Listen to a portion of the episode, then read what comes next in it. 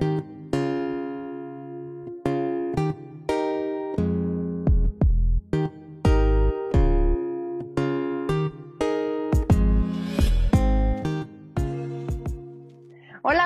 están? Ya es viernes, viernes de estilo saludable. Soy Esther Schiffman, soy nutrióloga y como saben, en este programa entrevisto a profesionales de salud con la intención que ustedes puedan ir cambiando hábitos poco a poco, que vayan escuchando esta información que de repente les va a hacer clic, les va a hacer sentido y van a decir, ah, eso sí lo puedo hacer hoy.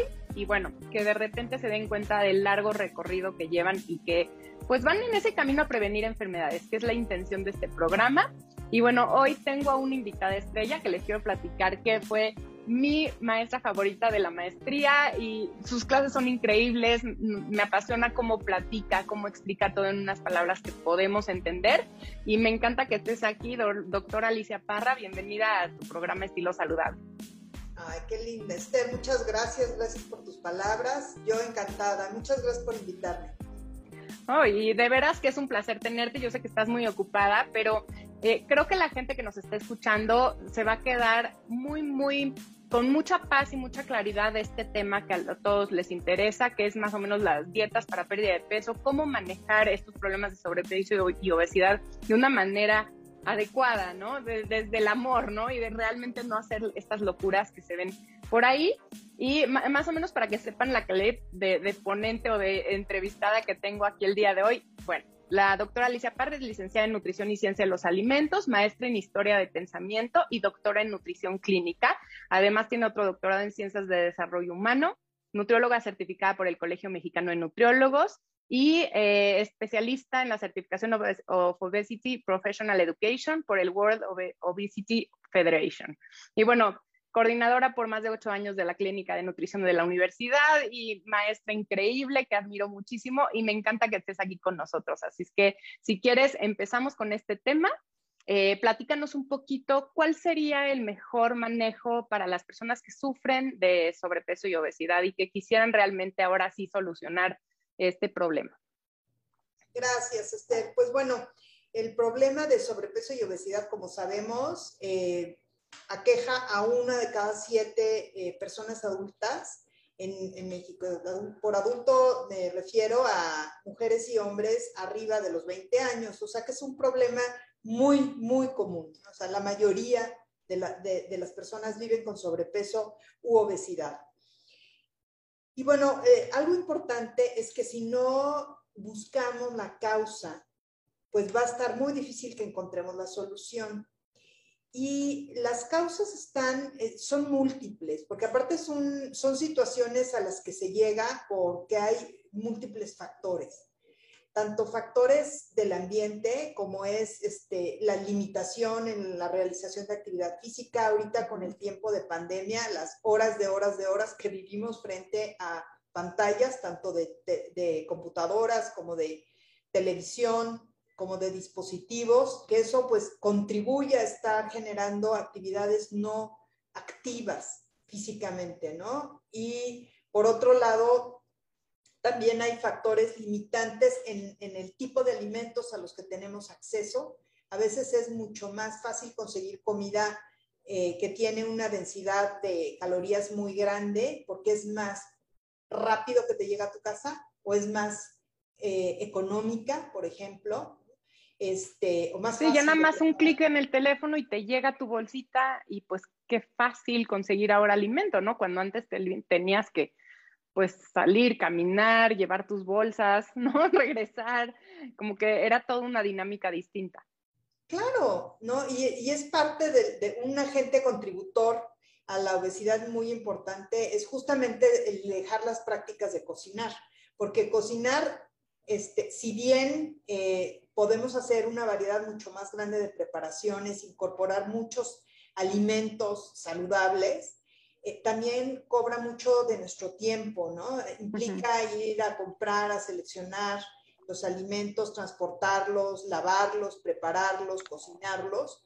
Pero finalmente eh, la ausencia de esta práctica pues sí ha, dado pie a que consumamos en casa alimentos no tan saludables y no con tanta variedad. Entonces, bueno, por ahí también hay como estos indicios de que pues podemos hacer las cosas diferentes, ¿no? Invitar ¿no? a, a todo mundo a que quizás disfrutemos de ir a un mercado. En México es de verdad de los pocos países donde hay esta variedad de, de plantas, de verduras, de frutas, de alimentos que podemos comprar y una variedad de, de, guisos, de salsas increíble, ¿no? Que dan aparte mucho sabor, mucha calidad nutricional, por supuesto, este, pero también se junta con tradiciones, con una parte muy linda de poder disfrutar, de convivir, ¿no? Al cocinar, al preparar. Uh -huh. Esto también ha contribuido a esta epidemia de sobrepeso y obesidad, la falta justamente de esto, ¿no? Este, otro lado, ¿verdad? El, pues no solamente el, el, que ya estemos más tiempo sentados, sino que también muchas veces no tenemos lugares donde hacer actividad física como calles seguras, parques, eh, vialidades donde podamos caminar, zonas transitables seguras. Eso también ha sido otro de los factores.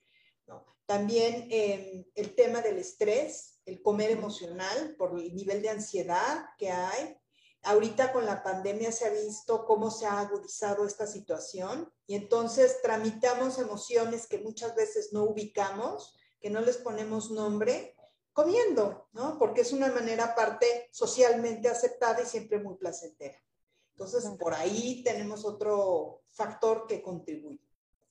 Eh, otra, eh, pues justamente es eh, la, la, variedad que hay ¿no? de, de, alimentos ultraprocesados que tienen gran cantidad de, de, azúcares, de grasas, de sodio, que nos hacen daño, pero saben muy buenos. Entonces, pues bueno, también es, es, esta parte no ha sido fácil. ¿no? Cuando nosotros los nutriólogos y las nutriólogas en nuestro consultorio llega un paciente a solicitar eh, nuestro apoyo, más que poner una dieta, que sería como una intervención única, tenemos que, eh, digamos, acompañar a, este paciente a ver cómo vive, cuánto duerme, cómo come, con quién come, por qué come, cuánto come, ¿no? Un poquito la historia de, que hubo sobre esa ganancia de peso, si fue eh, desde niño, si se disparó por algún evento de la vida, ¿no? Este, tener como muy una historia completa de, de nuestro paciente para poder entender y acompañar a ver cuáles son las causas que en cada caso juegan un papel principal en la causa o etiología de la, de, de la ganancia de peso. Y entonces, ahí es donde tenemos que incidir y eh, saber que para poder ayudar a esta persona necesitamos modificar eso. Quizás sea el que duerma mejor, el que haga más actividad física, el que reduzca el tiempo pantalla. Y, claro. por supuesto, darle orientación sobre su alimentación. ¿no? ¿Qué, podemos, ¿Qué podemos mejorar de la forma en la que está comiendo esta persona? Por ejemplo, eh, si es una persona que tiene a su disposición una gran cantidad de alimentos ultraprocesados, pues va a ser difícil ¿no? que, que, que, pueda hacer buenas elecciones. Entonces, desde qué está comprando, ¿no? qué le gusta, por qué está comiendo, todo esto nos va a dar como pauta de las recomendaciones. Y a partir de eso podemos eh, hacer pro, diversas propuestas, ¿no? De cómo cambiar, quizás incorporar más verduras, más frutas, eh, disminuir la cantidad de, de pan dulce o el, el, que agregue azúcar a, los, eh, a sus bebidas o que evite tomar bebidas azucaradas. Estas son algunas estrategias que depende si aplican en cada caso. Sí, o sea, lo que entiendo es como eh, entender que no todo el sobrepeso es igual, que no a todos les podemos dar el mismo plan, por decirlo así, sino que es muy importante conocer la historia y toda la realidad de esa persona. Entonces, si alguien nos está escuchando y se ha metido a dieta tras dieta tras dieta y nada le funciona, es que capaz y nada más tú has buscado eso, porque también eh, me ha pasado que en consulta como que llegan pidiendo ese, esa dieta, ¿no? Y ese plan. Y si no sales con un plan, te frustra, ¿no? Yo, yo en algún momento también como que trata de, oye, bájale el refresco de tanto a tanto y nos vemos en un ratito y a ver cómo te va. Y la gente es como ese rechazo de, de pero no me vas a dar mi dieta. y, entonces también los nutriólogos, que, queremos dar una estrategia muy puntual y que sabemos que eso le va a cambiar eh, la vida y con solo bajarle al refresco chance y todo cambia, pero también nos enfrentamos a eso, ¿no? Que, quieren salir con un plan. Entonces a veces, no sé, lo tengo que aceptar, les doy un plan sabiendo que no lo van a seguir, pero que le van a bajar al refresco, ¿no? O la estrategia que, hayamos encontrado juntos que va eh, pero el plan es como para, que se queden tranquilos, que no les estoy dando algo, pero realmente va más allá y va más eso que tú le platicas en consulta al paciente, ¿no? ¿Te ha pasado algo así? Sí, por supuesto, ¿no? Por supuesto. Pero una vez que encontramos justamente esta causa, como bien dices, ¿no? Quizás este, este paciente que está consumiendo refrescos y que le planteamos esa meta de ir disminuyendo, que es algo muy puntual, pero muy eficiente en, la vida de ese paciente, ¿no? Pero como tú bien dices, siempre quieren un plan, está bien, ¿no? Y, aquí si quieres vamos a poder pasar a platicar sobre qué, qué tipo de intervenciones hay justamente para bajar de peso ya más estructuradas, ¿no? Sin que, ah, repito, primero encontrar la causa, que puede ser multifactorial y en diferentes dimensiones, en lo emocional, en lo social, en eh, la disponibilidad, en la movilidad. Pero una vez que, encontramos, podemos ofrecer algún tipo de, pues ya sea una recomendación de cambios en, la forma en la que consume o un plan más estructurado. Y entonces aquí, este, Esther, si me permites, pues vamos a platicar un poquito de qué intervenciones existen para bajar de peso ya más estructuradas. me encanta, porque yo creo que la gente muere por esta información y bueno, ¿quién más que, que, tú, que ya la realidad es que has coordinado tanto clínica privada como la clínica de Libero en la que llegan muchísimas personas de diferentes historias, diferentes realidades y que han sabido darles como ese, ese acercamiento que les permite obtener resultados. Así es que vamos al tema. Justo nuestros programas lo que promueven es eso, es la atención integral, ¿no? Porque sabemos que es un problema complejo entonces la atención tiene que ser como integral entre el médico, el psicólogo, el rehabilitador, el, nutriólogo, o sea, es, compleja, pero hablando eh, concretamente de las dietas que existen, podemos ver que eh, básicamente, eh, bueno, hay muchas dietas charlatanas y de revista y populares. De moda mágicas, milagrosas. esas dietas de moda yo la verdad ni las conozco ni, ni, tengo intención de meterme en ellas. Lo que sí sé es que funcionan, pero funcionan justamente porque están muy desequilibradas. Entonces hacen que el, organismo pierda peso, ¿sí? Aunque obviamente no se sostienen ni, ni llegan a, a causar efectos benéficos a la salud y menos a largo plazo. Eh, afortunadamente la gente las deja pronto porque o no son e, efectivas o se sienten mal, la, gente se empieza a sentir mal, entonces las deja, ¿no? Lo mismo sucede con medicamentos que no están aprobados para el uso de la obesidad.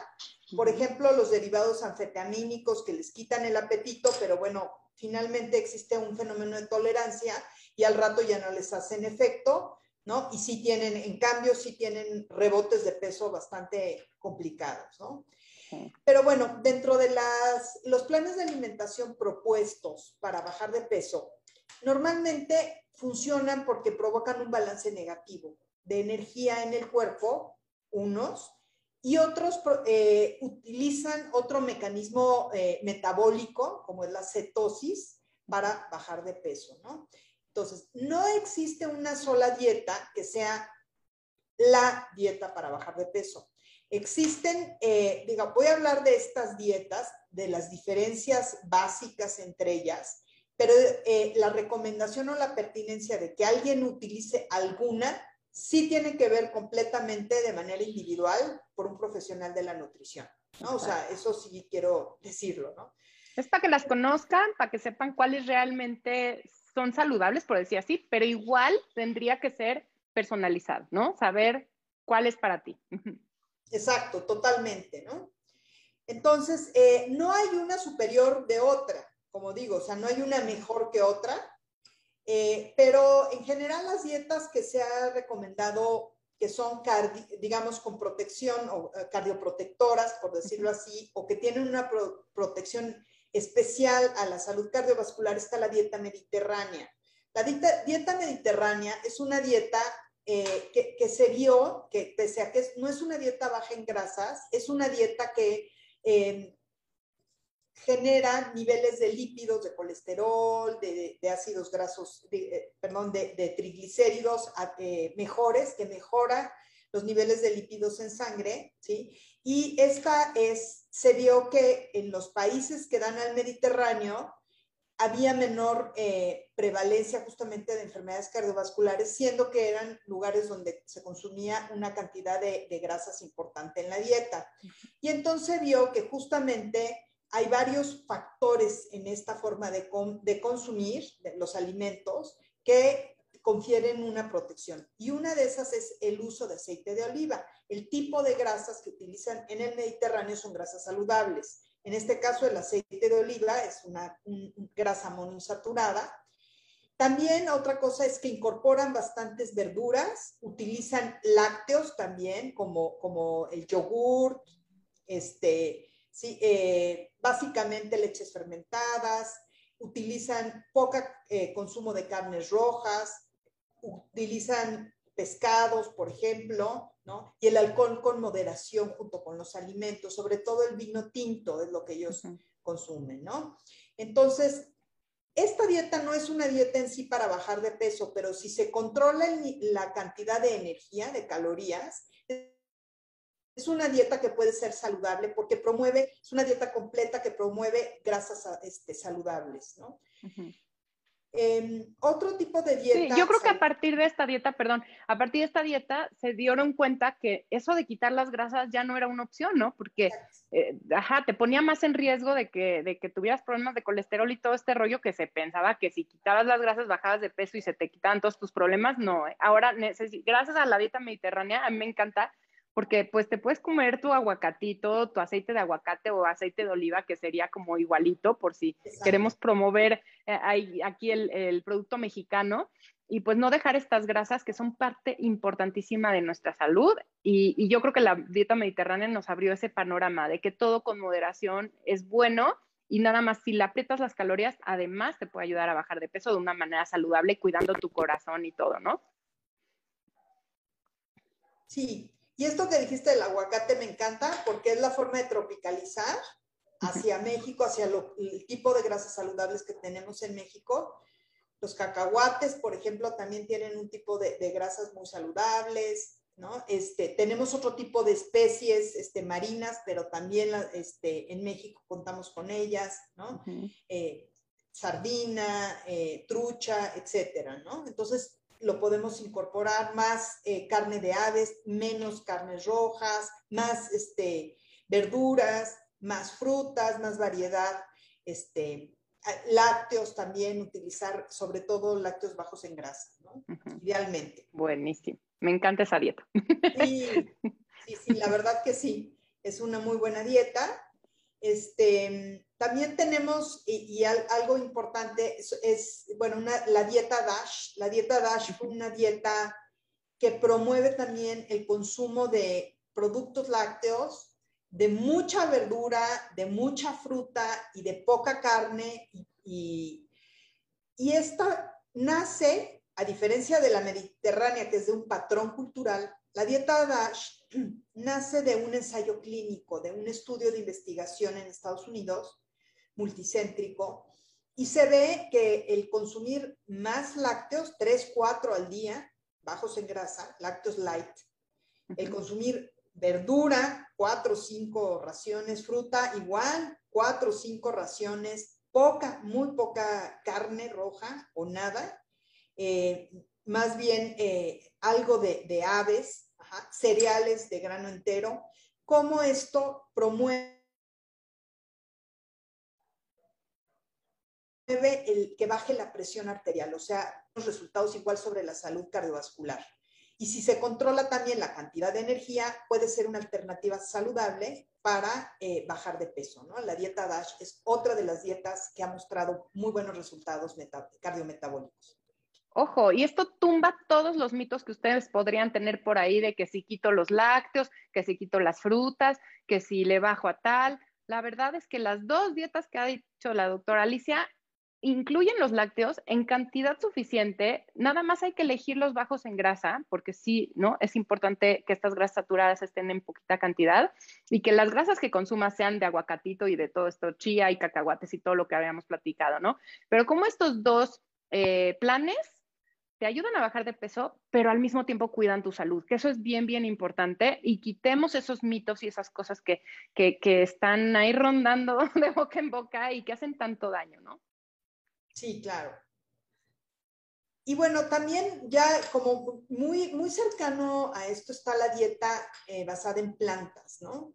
O dietas vegetarianas, que hay un chorro de tipo de dietas basadas en plantas, desde las vegetarianas estrictas o veganas, que no toman ni, miel, ¿no? Porque está... Viene un animal.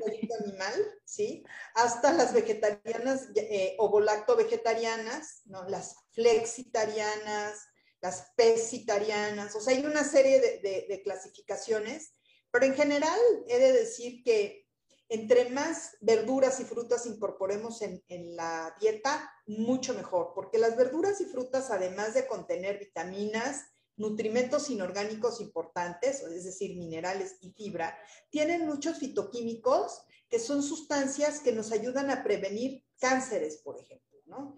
Entonces, sí es muy importante consumir más verduras, más frutas y también el tema importantísimo de la sustentabilidad planetaria, porque tenemos aquí el, gran reto que en el 2050 vamos a ser 10 billones de seres humanos en la Tierra y nuestro sistema alimentario no aguanta para poder darle de comer a todos con dietas saludables.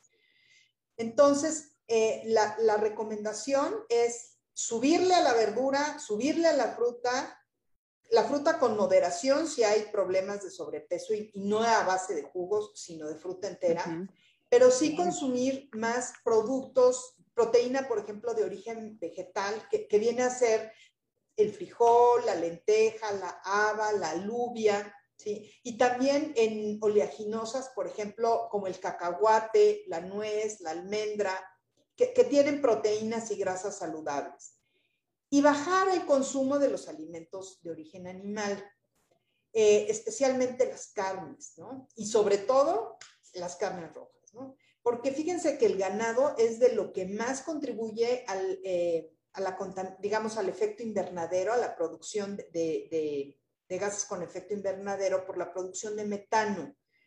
Además implica que hay muchas áreas de cultivo, que se tengan que hacer áreas de cultivo que además implica el uso de fertilizantes, que además esto implica eutrofización de los, de los océanos por nitrógeno y fósforo, que además utiliza el, uso de agua en exceso, ¿sí? Y la crianza y el sacrificio cruel de los animales, ¿no? Que no se vale, ¿no? Este, entonces, yo quiero de verdad hacer un llamado a, a esta conciencia, ¿no? Y no, no es que no haya que consumir productos de origen animal, lo hay, hay que hacer, pero con moderación y sobre todo prefiriendo lo que es pescado, o sea, todo lo que viene del mar, eh, aves con moderación, un huevo al día puede ser una buena opción, los lácteos, consumir lácteos, pero sobre todo aumentar la proteína de origen vegetal, las leguminosas, este, las semillas, los cereales de grano integral, y sobre todo hay que tratar de, elegir las cosechas locales, si toda la, producción local de alimentos, porque hay muchísimas mermas en la, en la cadena alimentaria, en todo este sistema de distribución se pierde y es muy triste que haya lugares del mundo donde no hay que comer. Incluso en nuestro país hay un nivel de inseguridad alimentaria muy grande y que ha aumentado con la pandemia. Entonces no se vale, ¿no? Estas pérdidas de alimentos. Y, y, y también es algo que, que que empezó como a creerse que la dieta mexicana era más chafa, ¿no? Que, eso tenemos que quitar eso de la mente y la gente prefiere, y me ha tocado ir a comunidades en donde pues van por el pellejito de algo para que se vea que en el caldito hay algo de carnita, porque si no el, eh, eh, la familia se enoja, ¿no? Porque, es, porque como que está chafa la comida. Cuando podría ser un buen frijolito a valenteja y tener mucha más eh, calidad en tu alimentación y no estar buscando ese producto animal que, en el momento que haya, que bien, pero no preferir, ¿no? No pensar que es mejor la carne roja que el frijolito. Hay que, hay que, ¿no? Como que darle el valor a, nuestra comida mexicana, a las leguminosas en este caso, y que cuando se puede comer carne, pollo, pescado, claro, ¿no? Como tú decías, eh, poquito es suficiente y no necesitamos estar, ¿no? Buscando la peor calidad de carne con tal de tener carne en la mesa. Totalmente, totalmente de acuerdo contigo, ¿no? Este, la dieta, de hecho, la dieta mexicana tradicional es una dieta muy rica nutricionalmente, a base de muchos productos y variedades vegetales, de leguminosas como el frijol, y eh, habría nada más para sobrepeso y obesidad que tener dos cosas muy especialmente cuidadas. la cantidad de tortillas, limitarla, ¿no? Y las bebidas azucaradas, eliminarlas, ¿no? Así como dos puntos importantes, pero de lo demás es muy rescatable, la verdad, ¿no? Esta, estas esta dieta mexicana tradicional maravillosa. Y no olvidar los cuatro fantásticos, ¿no? Maíz, frijol, calabacita y chile, que son como que estos alimentos de, pues, de nuestros antepasados y que deben de mantenerse y obviamente con toda la variedad de cosas que tenemos, pero no dejarlo de lado porque sigue siendo una dieta basada en plantas. Al final, la dieta mexicana tradicional es una dieta basada en plantas y la tenemos que mantener eh, porque es tendencia es tendencia y es económica y está lado de nuestras casas y, es cercana y eso es lo que tenemos que promover. Totalmente, totalmente.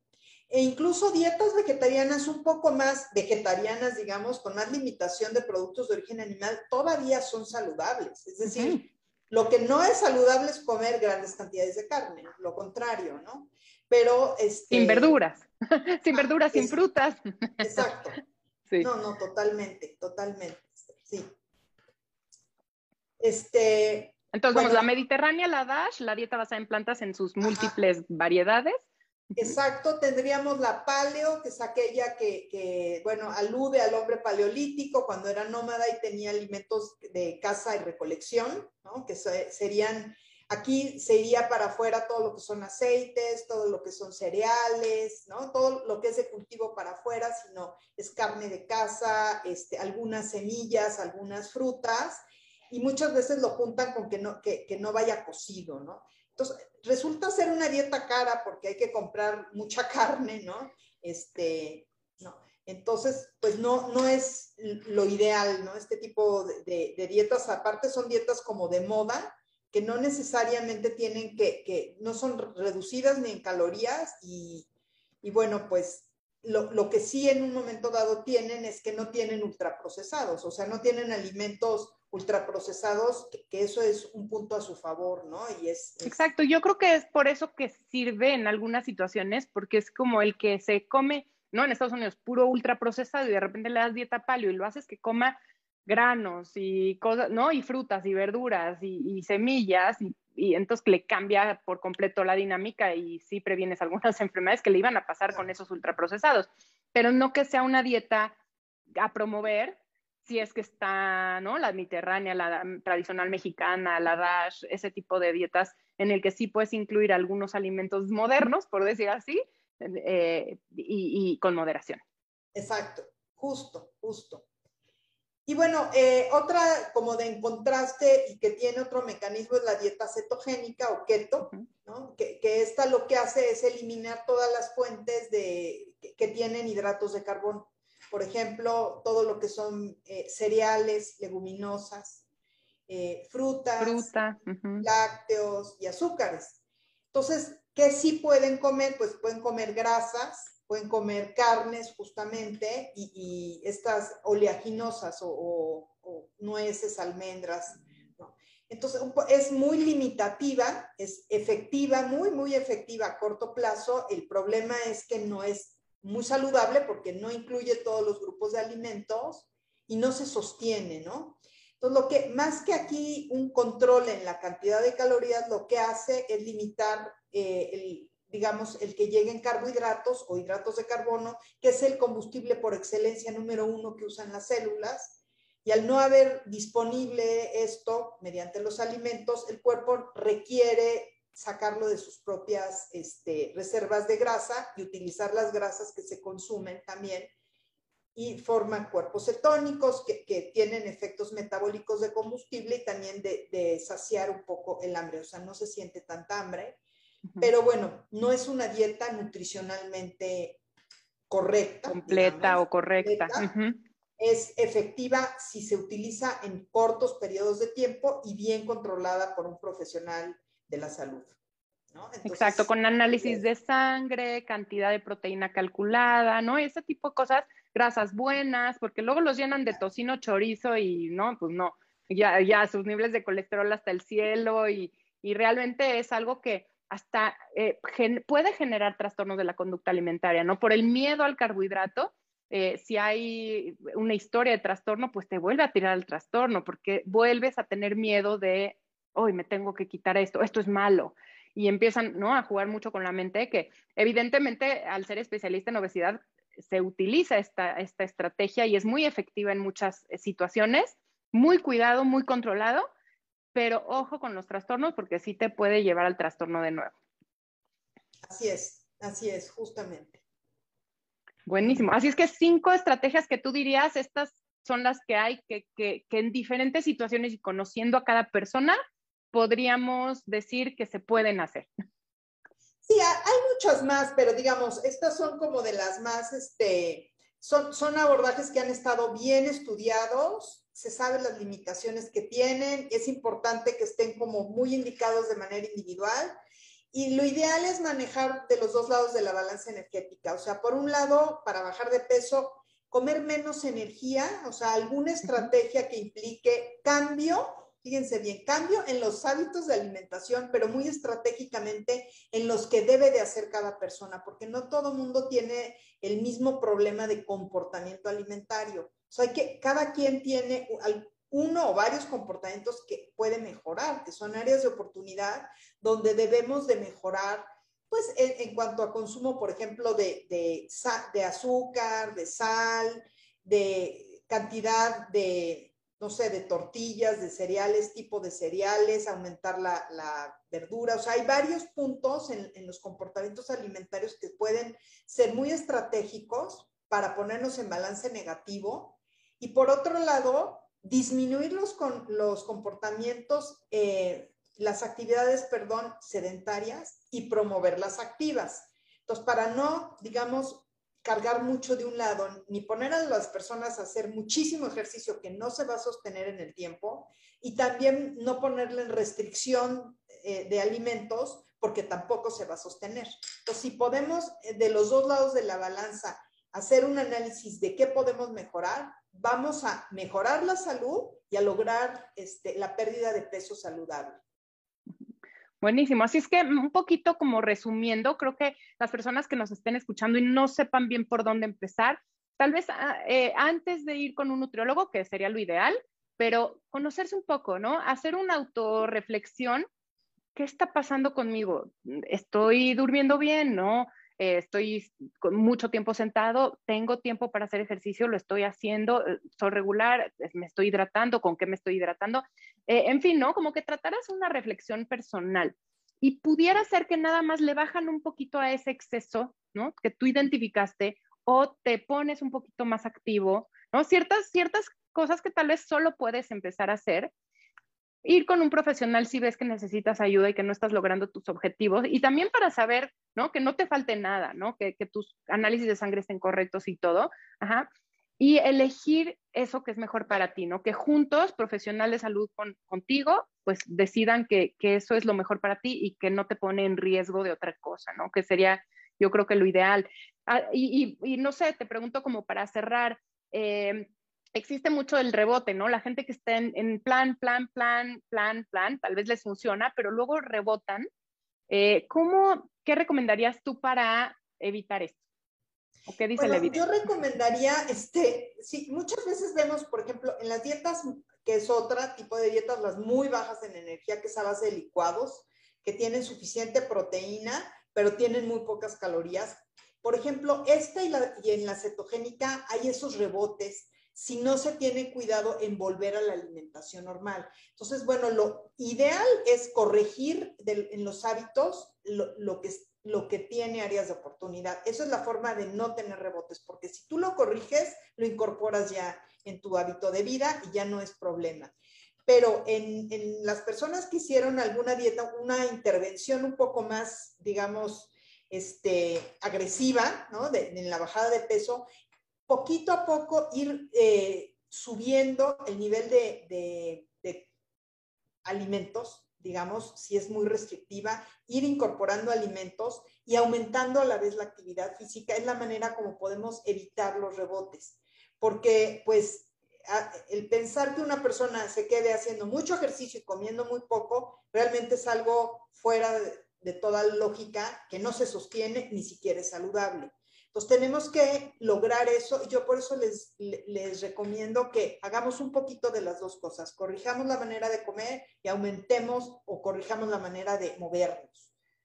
Y así es que eso de ir al nutriólogo una vez, tener tu plan, bajar de peso o lo que quieras que es tu objetivo y ya no volver a ir y, pues no va a funcionar porque al final se trata de que encuentres eso que te está afectando, que te hizo subir de peso o que te hizo eh, lidiar con este tema toda la vida y entonces irlo cambiando durante las sesiones. Tú puedes seguir un plan, ¿no? Y querer algo muy estructurado y lo que tú quieras, pero tienes que ir cambiando el chip y eso pues te va a ayudar un nutriólogo con lo que la evidencia sabe, con lo que va, eh, vas a ir incorporando y que no te pone en riesgo de nada y que va a complementar eso que te está faltando por esa dieta tal vez restrictiva en ese momento, ¿no?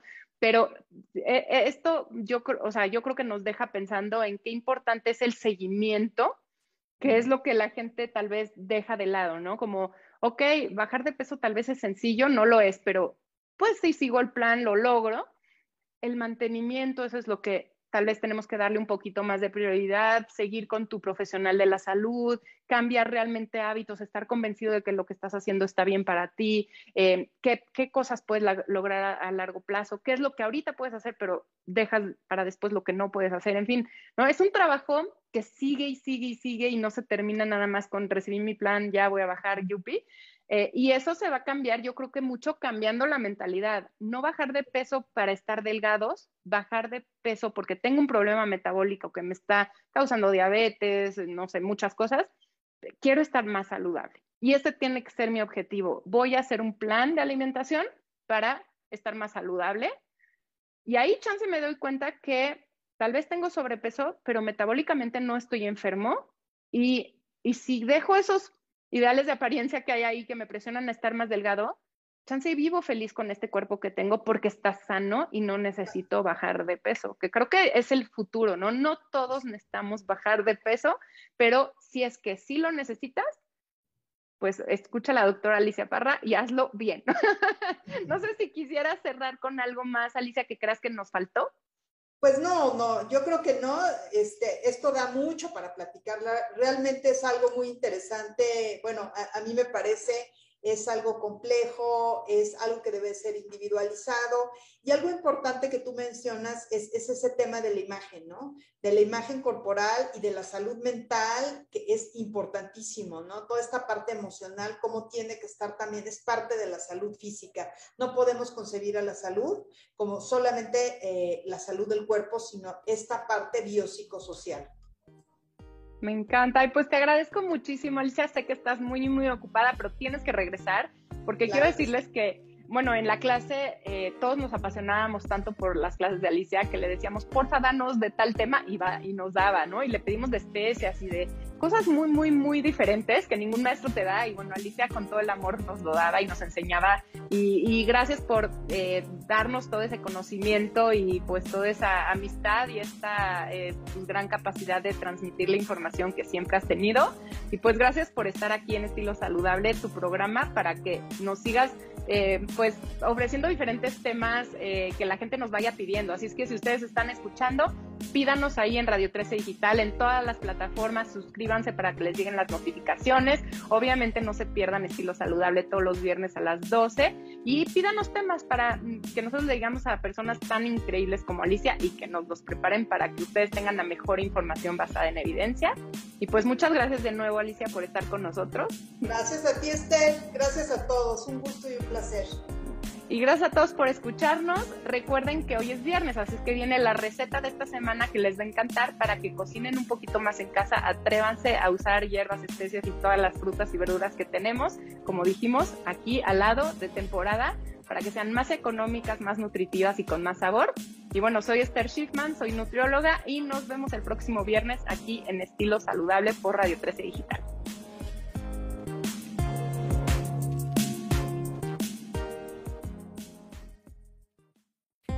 La receta saludable de este día serán unas empanadas de nuez, queso ricota y apio. Ingredientes.